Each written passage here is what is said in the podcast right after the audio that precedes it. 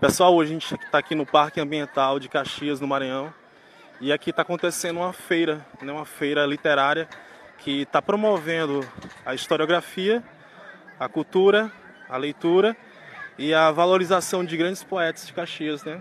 poetas do passado como poetas do presente.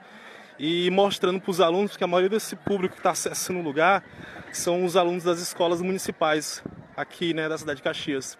Então a intenção do evento é, valorizar o conhecimento, a historiografia, como já falei, é, criar a necessidade desses alunos de leitura, né, a percepção, o conhecimento, promovendo a, o enriquecimento em relação a eles conhecerem, né, conhecer sobre os grandes poetas como Antônio Gonçalves Dias, é, Raimundo Teixeira Mendes, que embora não foi um poeta, mas foi um matemático, né, é, o Coelho Neto, Carvalho Júnior, e motivá-los e impulsioná-los a eles é, ter esse prazer pela literatura e continuar perpetuando, levando, divulgando o conhecimento. Até porque a cidade de Caxias é conhecida por esse, por ser né, o berço é, dos grandes poetas, tá?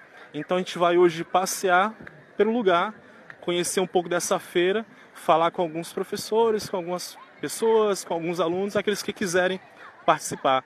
E a gente vai estar tá, é, gravando esse conteúdo e divulgando nas nossas redes sociais, tá bom? Fotografias, vídeos, reportagens, um, um pedaço no formato de podcast. Então, vem com a gente.